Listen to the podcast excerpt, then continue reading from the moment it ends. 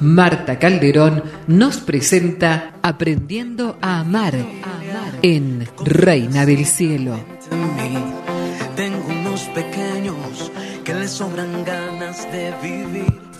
Yo tengo una esposa que le basta solo con creer de que todo estará bien, que todo estará bien.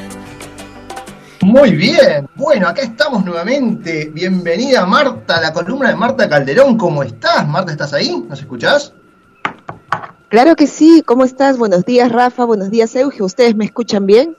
Sí, buenos días Marta, qué lindo volverte a tener entre nosotros. Y yo contenta de volver a saludarlos a ustedes y a toda la audiencia. Te cuento, Marta, que nuestros oyentes preguntan por vos. ¿eh? ¿Cuándo es la columna de Marta? ¿Cuándo aparece Marta? ¿Qué día se agendan? ¿Sabes que algunos tengo uno? Tengo uno, escucha esto, Marta, para que te grandes. Tengo uno que se agenda las columnas que vos, que vos participás, porque quiere estar especialmente presente en esas columnas. No, no, no, mira, que agrandar. Acabamos de escuchar una canción tan bella donde la Virgen dice que nuestra alma proclame la grandeza del Señor, pues con nuestro trabajo que también pues hagamos todo para poder glorificarle. Muy bien, Pero en serio te digo, no es mentira, de verdad te digo. Se agenda tenés club de fans en Argentina. Tenés un club de fans en Argentina, exactamente. bueno, y hoy Marta nos traes un súper tema, así que te voy a dejar que presentes a, a, tu invitada y que nos cuentes de qué, de qué vamos a conversar. ¿Te parece, Marta?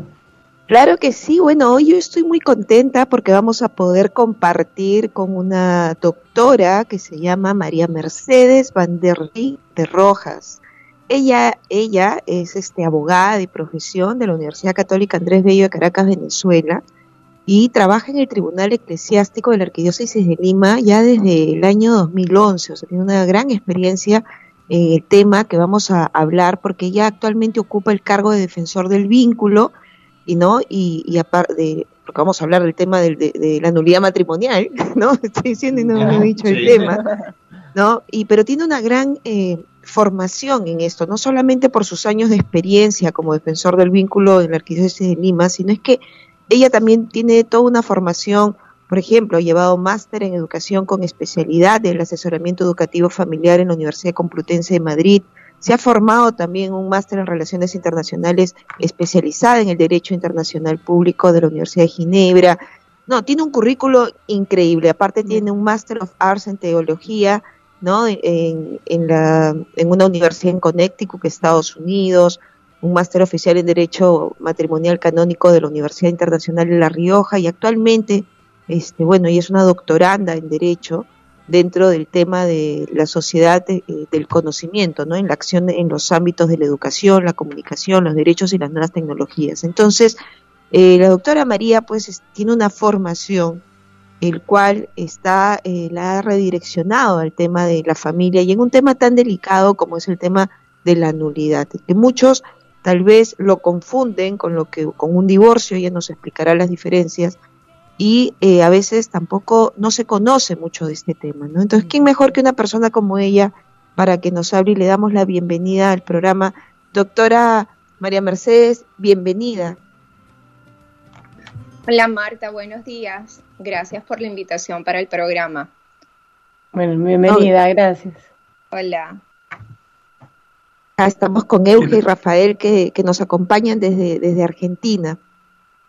Buenos ¿Qué tal, doctora? Mucho gusto. Buenos días, encantada y muchas gracias por participar de nuestro programa Reina del Cielo con este tema que recién nos introducía Marta, realmente tan interesante, podemos decir, tan controvertido, tan difícil, digamos, de entender. Yo tengo una primera pregunta, si me permite, doctora. Yo le quería preguntar, ¿qué entendemos eh, los católicos por nulidad matrimonial y cuál es la diferencia con el divorcio vincular, digamos?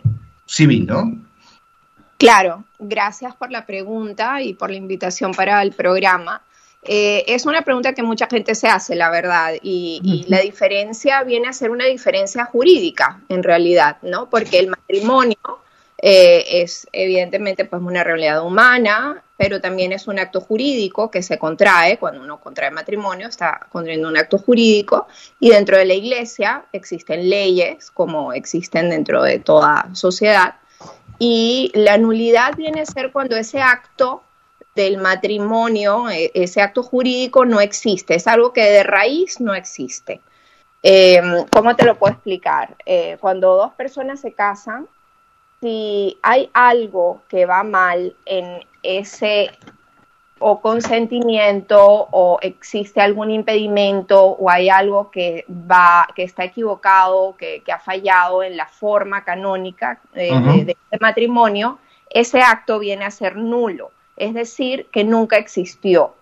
Entonces la diferencia con el divorcio vendría a ser lo que es la diferencia entre una nulidad y un fracaso matrimonial digamos no el divorcio qué es es cuando pues una pareja eh, pues no se ha entendido, lamentablemente se han casado, tienen un matrimonio válido, pero ese matrimonio eh, ha fracasado porque por distintas razones. Pueden haber muchísimas razones por las cuales una pareja se separa y luego se divorcia.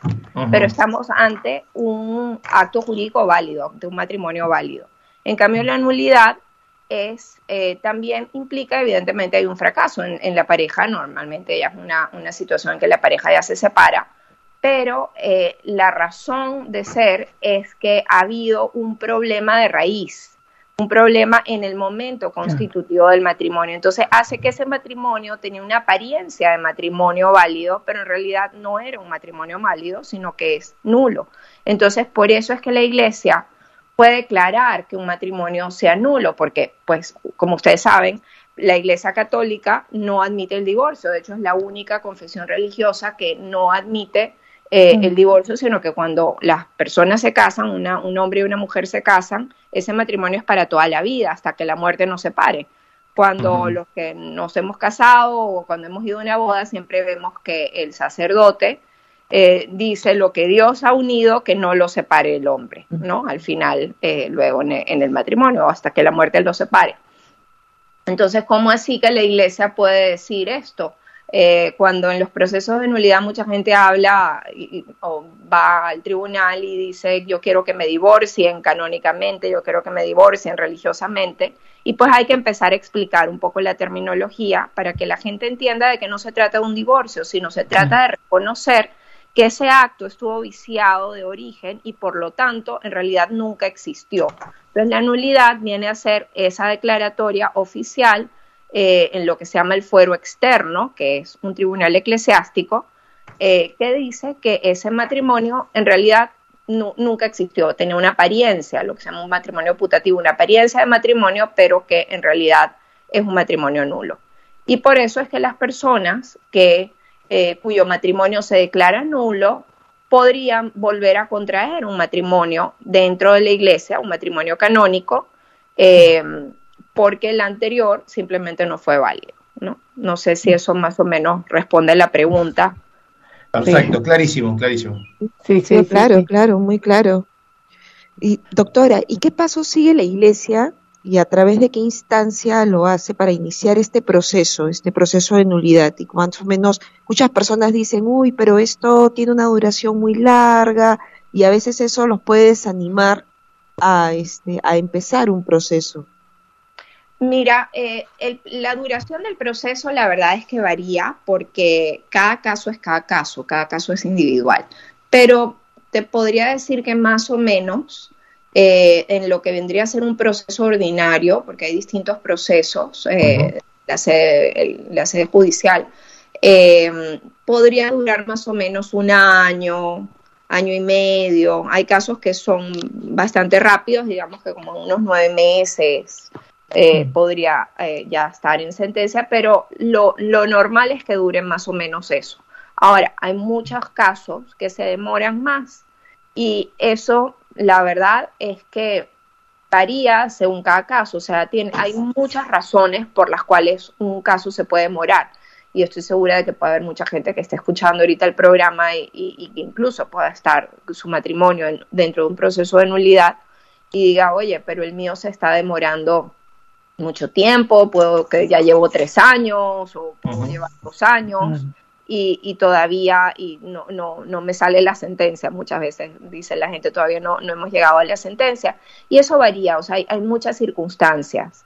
Eh, para, para darte como más o menos una idea general, eh, la, son solamente los cónyuges los, los que son las partes del matrimonio. Entonces, si alguien Mm. quiere impugnar la validez de su matrimonio, tendría que introducir una demanda de nulidad porque esto es un proceso judicial en la iglesia. Quizás puedo retroceder un poquito y explicarte que mm, la iglesia, dentro de su normativa jurídica, tiene eh, un principio que es eh, lo que nosotros llamamos en derecho canónico el principio del favor iuris, es decir, que el matrimonio goza de lo- del favor del derecho. ¿Eso qué significa? Que se presume la validez del matrimonio. La iglesia, como en todo sistema jurídico, sabes que los abogados, eh, el derecho se basa mucho en presunciones, eh, se presume que todo matrimonio que se celebre es válido. Es decir, la iglesia no va a presumir de entrada de que el matrimonio que está celebrando es un Claro. matrimonio nulo, sino que presumimos ante todo la validez. Entonces, si alguien, una de las dos partes, que podrían ser las únicas dos partes, son los cónyuges, el esposo o la esposa, consideran que su matrimonio puede ser nulo, entonces tiene que iniciar un proceso judicial ante la iglesia porque así es como lo dispone, como lo establece el derecho canónico. Eh, y es un proceso en el cual, de una manera ordenada, como es un proceso judicial, eh, los jueces pueden llegar a una certeza moral de que ese matrimonio es nulo. Nunca, en estos casos, nunca puede haber una certeza absoluta. ¿Por qué? Porque es un tema subjetivo, ¿no? Es un tema de, de lo que viene a ser del estado de las personas Y pues de, tu consentimiento, o sea, de tu voluntad de casarte finalmente, ¿no? Pero sí los jueces pueden llegar a lo que el derecho se llama la- una certeza moral, que interiormente llegan a esa certeza basado en unas pruebas, en un proceso en donde se han escuchado en ambas partes, etcétera. Eh, hay testigos, o sea, es algo bastante organizado, bastante ordenado, en donde se pueda eh, la iglesia decir, ya, este matrimonio eh, se- lo podemos declarar que ha sido nulo.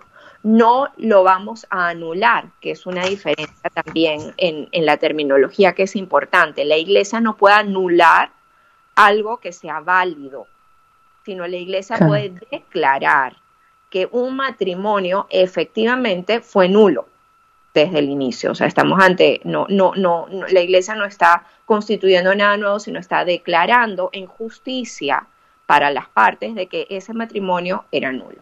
Entonces, esa, ese proceso se puede demorar como cualquier otro proceso en sede judicial de cualquier naturaleza, se puede demorar más tiempo o menos tiempo por muchas razones. Por ejemplo, eh, así como te he dicho que eh, las partes del proceso son los cónyuges, lo ideal es que ambos tomen parte en el proceso. Pero suele Ah. suceder Eso.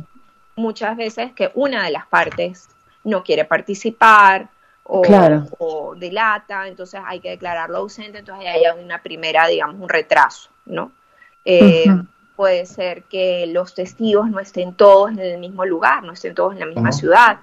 Puede ser que hay un testigo, como la iglesia es universal y Sí. la ley de la iglesia es para, pues, para toda la iglesia universal, entonces eh, pueden haber testigos que estén en distintos países. Entonces, la tom- eh, tomar la declaración de esos testigos y que la envíen al tribunal que está eh, llevando el caso puede demorar Sí. también, pues hay distintas razones, ¿no? Pero digamos que es un promedio y pues la gente no se debe desanimar, ¿no? Sino seguir adelante a, a que se pueda, a que se pueda terminar el proceso.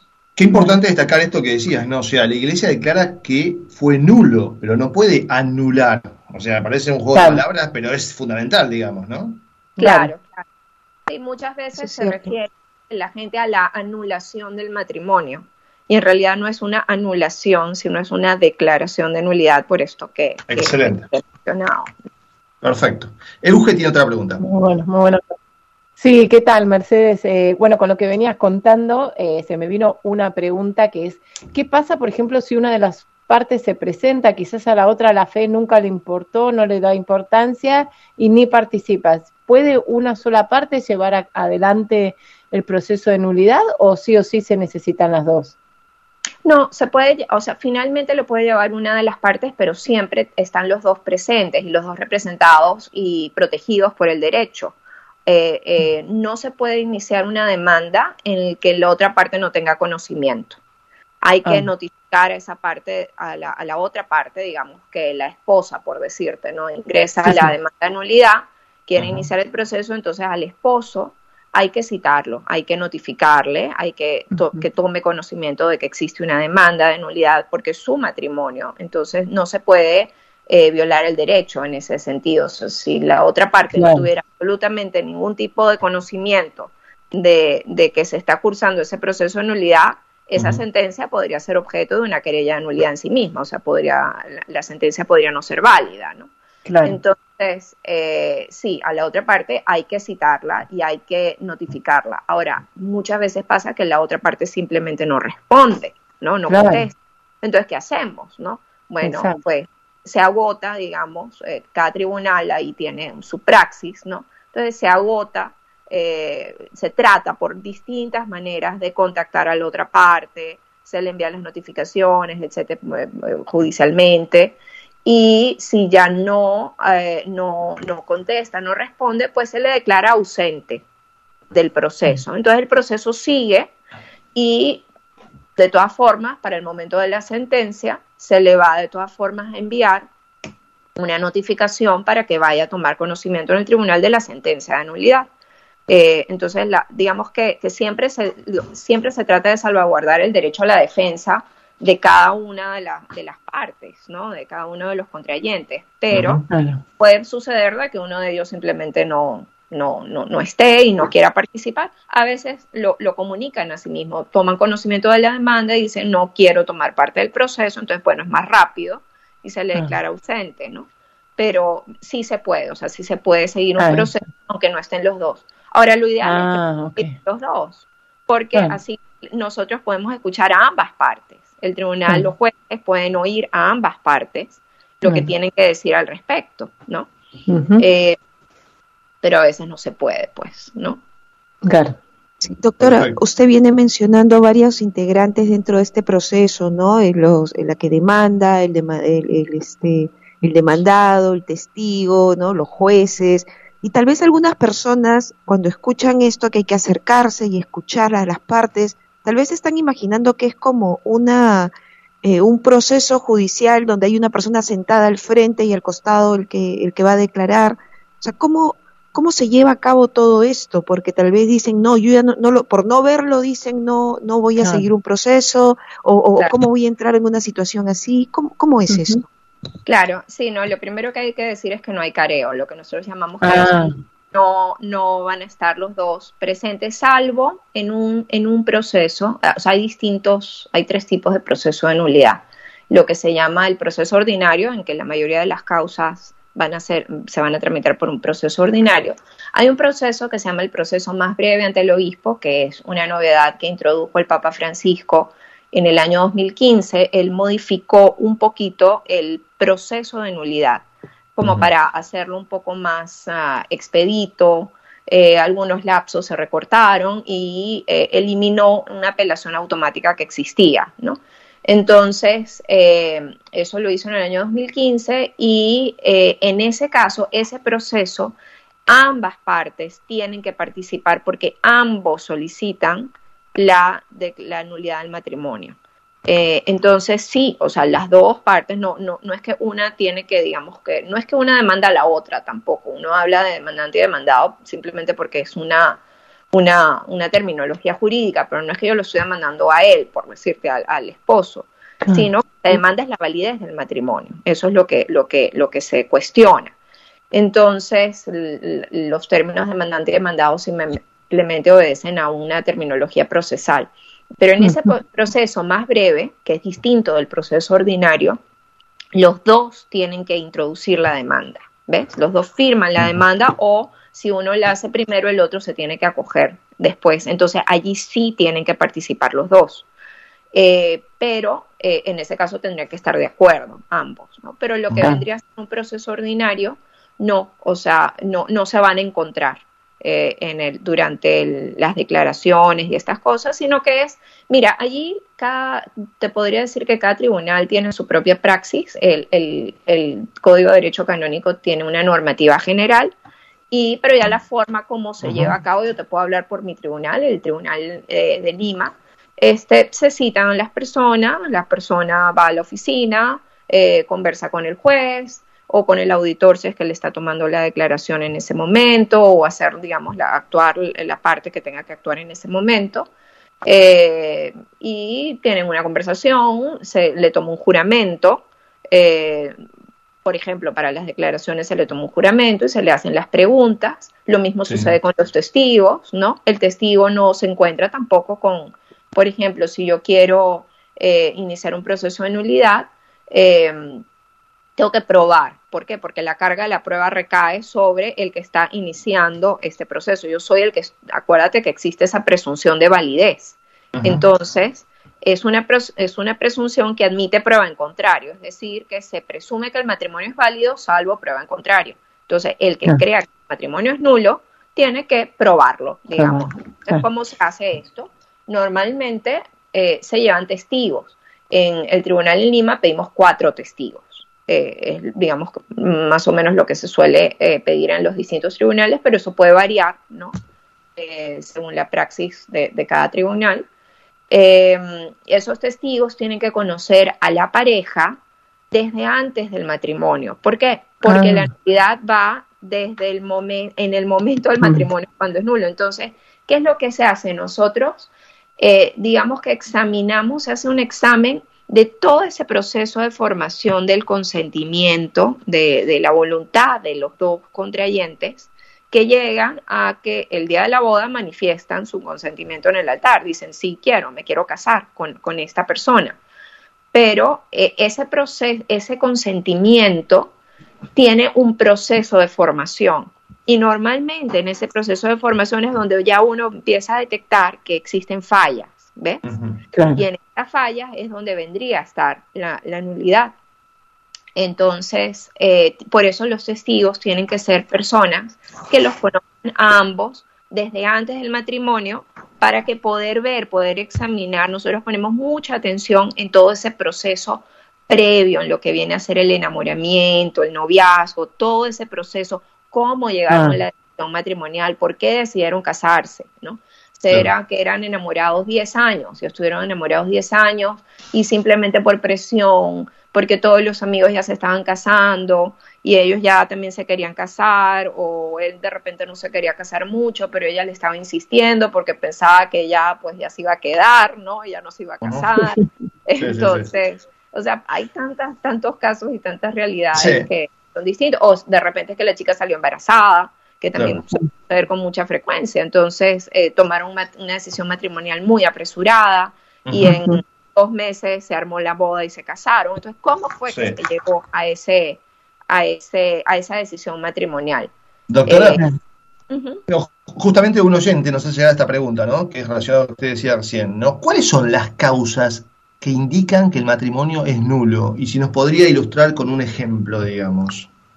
Ya, bueno, son distintas causas. Eh, normalmente las podemos dividir en dos tipos de causas, una clasificación.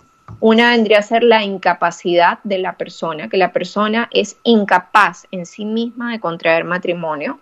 Y otras son otro tipo de causas, como puede ser simulación, dolo, error, violencia, ¿no? Si quieres, te puedo tratar de, explicar un poquito, quizás para entender eh, un poco lo que es la nulidad, hay que entender lo que es el matrimonio, porque si no, no, a veces uno no, eh, cuando, cuando a mí me toca hablar de este tema, a mí me gusta eh, dar una analogía que es eh, con los billetes falsos, ¿no? Por ejemplo, cuando, ¿cómo sabes tú que un billete es falso? Estudiando el, verdadero, sabiendo muy bien cómo es el verdadero. No, no estudiando el falso, sino estudiando el verdadero. ¿no? Claro. Entonces, la, gente que, son expertos en, detectar billetes falsos, no le enseñan montones de billetes falsos porque siempre se van a inventar uno nuevo, una nueva falsedad que, no, van a ver, sino lo que le enseñan muy bien es a ver cómo es el verdadero. Entonces, eh, nosotros tenemos que entender bien qué cosa es el matrimonio para entender por qué podría ser nulo, ¿ya? Mm. Entonces, digamos que partamos de, un principio que el matrimonio, eh, desde el punto de vista de la iglesia, el matrimonio es una realidad humana, es una realidad natural. Las personas se, están naturalmente inclinadas al matrimonio y se quieren casar. Entonces, la Iglesia Católica no es que se invente un concepto de matrimonio así por allá que fabricaron el Papa y los obispos o, unos especialistas en derecho canónico allá en un laboratorio y dijeron el matrimonio es esto, sino que se parte de la realidad natural de lo que el, matrimonio es para el hombre, para el hombre y para la mujer, lo, de lo que estamos hablando. Y lo eleva a sacramento entre bautizados. O sea, por eso es que el matrimonio es un sacramento, es una realidad natural que se, nuestro Señor eleva a la, a la, a la calidad de sacramento entre las personas que están bautizadas. Entonces, ese, ese matrimonio eh, la Iglesia lo define como un consorcio para toda la vida que es que por su misma índole natural está orientado a dos fines que vienen a ser el bien de los cónyuges y la generación y la educación de la prole. Eh, y son dos fines que están, digamos, en la misma, en el mismo nivel. Y eh, el matrimonio se basa en tres pilares que vienen a ser el consentimiento, la ausencia de impedimentos y la forma canónica. Entonces, esos tres eh, pilares te van a indicar también un poco eh, por dónde viene la nulidad del matrimonio. O sea, la nulidad puede darse porque hay un vicio en el consentimiento, porque el consentimiento de los tres, digamos, que es lo que hace el matrimonio. ¿Por qué te casas? El sacerdote no te casa a ti, se casan los cónyuges. El sacramento del matrimonio es el único en el que los ministros son los propios contrayentes, no es el sacerdote, son los contrayentes. Uno se casa porque uno se quiere casar, entendiendo lo que es el matrimonio para la Iglesia Católica, que es este reflejo de, la realidad natural de lo que, lo que debería ser el matrimonio para todo el mundo, pues, ¿no? Entonces, cuando hay un vicio en ese consentimiento, el matrimonio es nulo, o cuando hay un impedimento, por ejemplo, eh, que no te puedes casar, hay distintos tipos de impedimentos, no te puedes casar con tu papá, no te puedes casar con tu hermano, ¿no? Em, eh, los sacerdotes, por ejemplo, no pueden casarse. ¿Por qué? No, no es que el sacerdote como hombre, él también tiene derecho, este, lo, que nosotros llamamos el jus conubio, el derecho al matrimonio, que es un derecho, un derecho humano, un derecho natural. Eh, pero se renuncia al ejercicio de ese derecho justamente porque es sacerdote. Entonces pueden existir distintos impedimentos por los cuales no te puedes casar. Entonces no puede haber impedimentos, el consentimiento tiene que estar bien expresado y se tiene que seguir la forma canónica, es decir, que se tiene que haber celebrado el matrimonio, digamos, según la, regla, la normativa de la iglesia. Entonces, cuando hay una falla o en el consentimiento o cuando hay un impedimento o cuando algo en la forma canónica que también se da, no, no, no, es, no es lo más frecuente, pero tampoco es infrecuente, ¿no? Eh, nosotros hemos tenido muchos casos. Eh, eso es, por ejemplo, un proceso documental muy, muy rápido. Eh, simplemente se, se, demuestra que hubo un, vicio y allí en la forma canónica y el matrimonio se declara nulo. Em, por eso puede ser nulo el matrimonio. Pero la gente normalmente piensa más en el consentimiento. Claro. que es lo, lo, que, lo que vendrían a ser las causales de nulidad. Eh, son por el consentimiento. Entonces, estas son las que yo te digo que se pueden, las podemos dividir entre incapacidad y otro tipo de, de, causales. Entonces, la incapacidad. Ajá. Ah, no, no, no, perdón, perdón. Eh, dime, interrúmpeme cuando quieras. yo, pensaba. Yo, pensaba Perdón, pero dale, sí. Perdón. Sí, no, una causal que no sé si que se la quiero consultar, pero si dos personas no se acercan a, y celebran eh, el sacramento del matrimonio sin intención realmente de vivir un matrimonio acorde a la vida de la iglesia, a lo que nos pide la iglesia, ni la educación de los hijos, aunque por ahí haya un bautismo y digamos, sin una real intención de vivir este, de la mano de la iglesia, ¿es una causal de nulidad eso, por ejemplo? En sí mismo no, como tal, así como tú lo has explicado, no. Lo que pasa es que esa realidad que se da con mucha frecuencia puede llevar a, una, a algún tipo de, alguna de las causales de nulidad, pero en sí mismo no. ¿Por qué? Porque el matrimonio es una realidad natural. Entonces tú lo que, quieres, lo que buscas es que tú te quieras casar con esta persona determinada para toda la vida entendiendo, digamos, el matrimonio eh, en lo más mm, básico que es. O sea, la iglesia no elabora mucho, sino es, es eh, el concepto más sencillo, pues, del matrimonio. El matrimonio no es ciencia cuántica, no, no es física cuántica complicadísimo, que la gente que tiene que tener una maestría, un doctorado para entenderlo y poderse casar. Es algo natural del hombre, ¿no? Entonces, eh, y, y, lo mismo viene, por ejemplo, ahí con el tema, ahí podría haber un tema de, de mm, muchas veces entra la parte de la madurez, ¿no? La inmadurez en sí misma no es una causal de nulidad como tal, no es que el Código de Derecho Canónico diga la inmadurez, por inmadurez el matrimonio es nulo, no, porque como la mides, ¿no? Eh, pero aparte que la iglesia lo que pide es una madurez mínima, en realidad, ¿no? Porque si la iglesia nos exigiera la madurez que tiene una pareja que tiene ya 50 años de casado, pues todos los matrimonios serían nulos, ¿no? Eh, o sea, la gente normalmente se casa joven y va creciendo. La madurez es un proceso que se va dando en la vida, ¿no? y nosotros, la iglesia, y en eso los papas han, han, han insistido bastante en explicar que se trata de una madurez de partida, no de llegada, ¿no? Eh, no de final de 50 años de matrimonio, sino la que podemos tener cuando, cuando nos casamos. Pero sí tenemos que tener este, un, un conocimiento de lo que estamos haciendo, de dónde, de dónde estamos entrando, y, y, esa voluntad de quererme casar con esta persona para toda la vida. Entonces, hay personas que son incapaces. Entonces, lo que tú me estás diciendo muchas veces mm. puede caer dentro de lo que nosotros llamamos el grave defecto de discreción de juicio acerca de los derechos y deberes esenciales del matrimonio que mutuamente se han de dar y de aceptar. ¿Eso qué es? Es un defecto grave, un grave defecto en la discreción, en el conocimiento que tú tienes sobre el matrimonio al, llevado a la práctica, no teórico, sino llevado a la práctica, ¿no? Entonces, si para ti el matrimonio es, bueno, ya yo me caso, pero cada uno vive por su lado, yo puedo seguir haciendo lo que yo quiera, o no voy a tener ningún tipo de compromiso con mis hijos, o no, básicamente voy a seguir teniendo una vida de soltero, ¿no?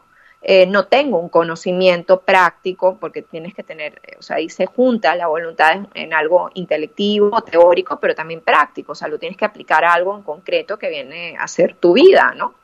Eh, este, eso podría, entonces ahí podría eh, ser el matrimonio nulo.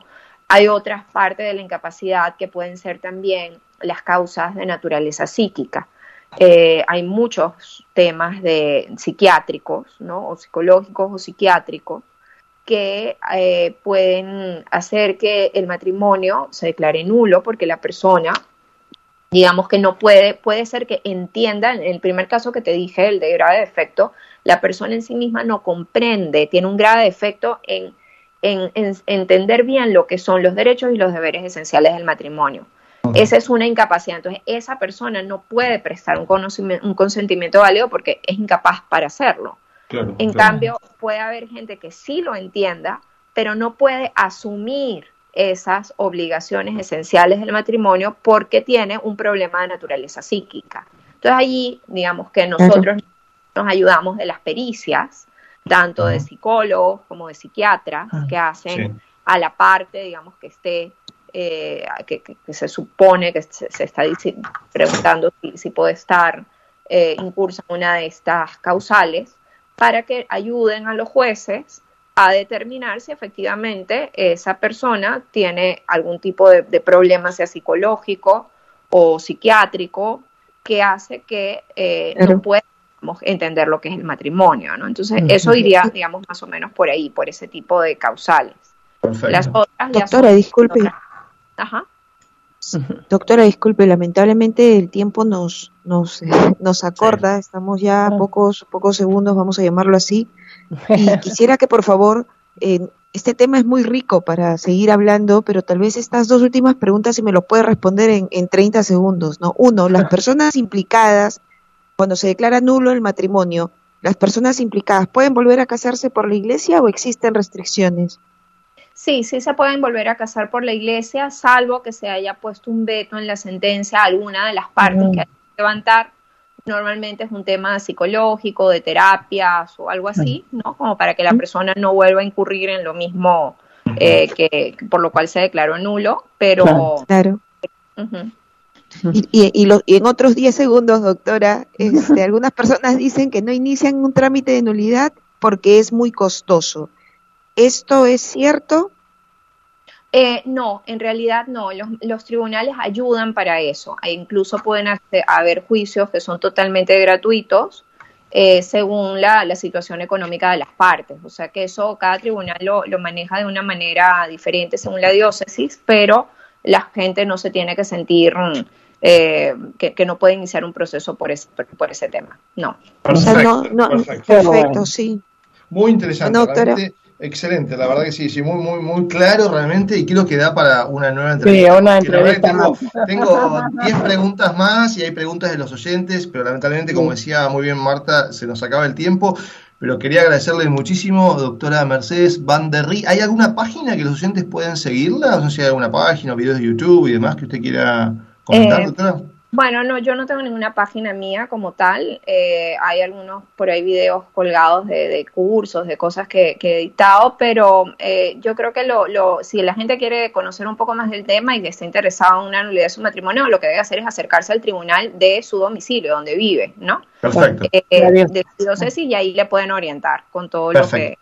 Perfecto. Muchísimas gracias por la invitación y el tiempo. Un placer. un, placer, realmente. muchísimas gracias. La verdad, muy interesante. Muchísimas gracias. Muchas gracias, Marta, por esta columna realmente que nos ha traído hoy, Educando en el Amor. La verdad que muy completa, clarísima. Y la verdad que es un tema realmente que uno tiene que comprender, descubrir y, también interesarse, digamos, ¿no? Porque es, es una realidad de la iglesia. Así que muchísimas gracias, Marta.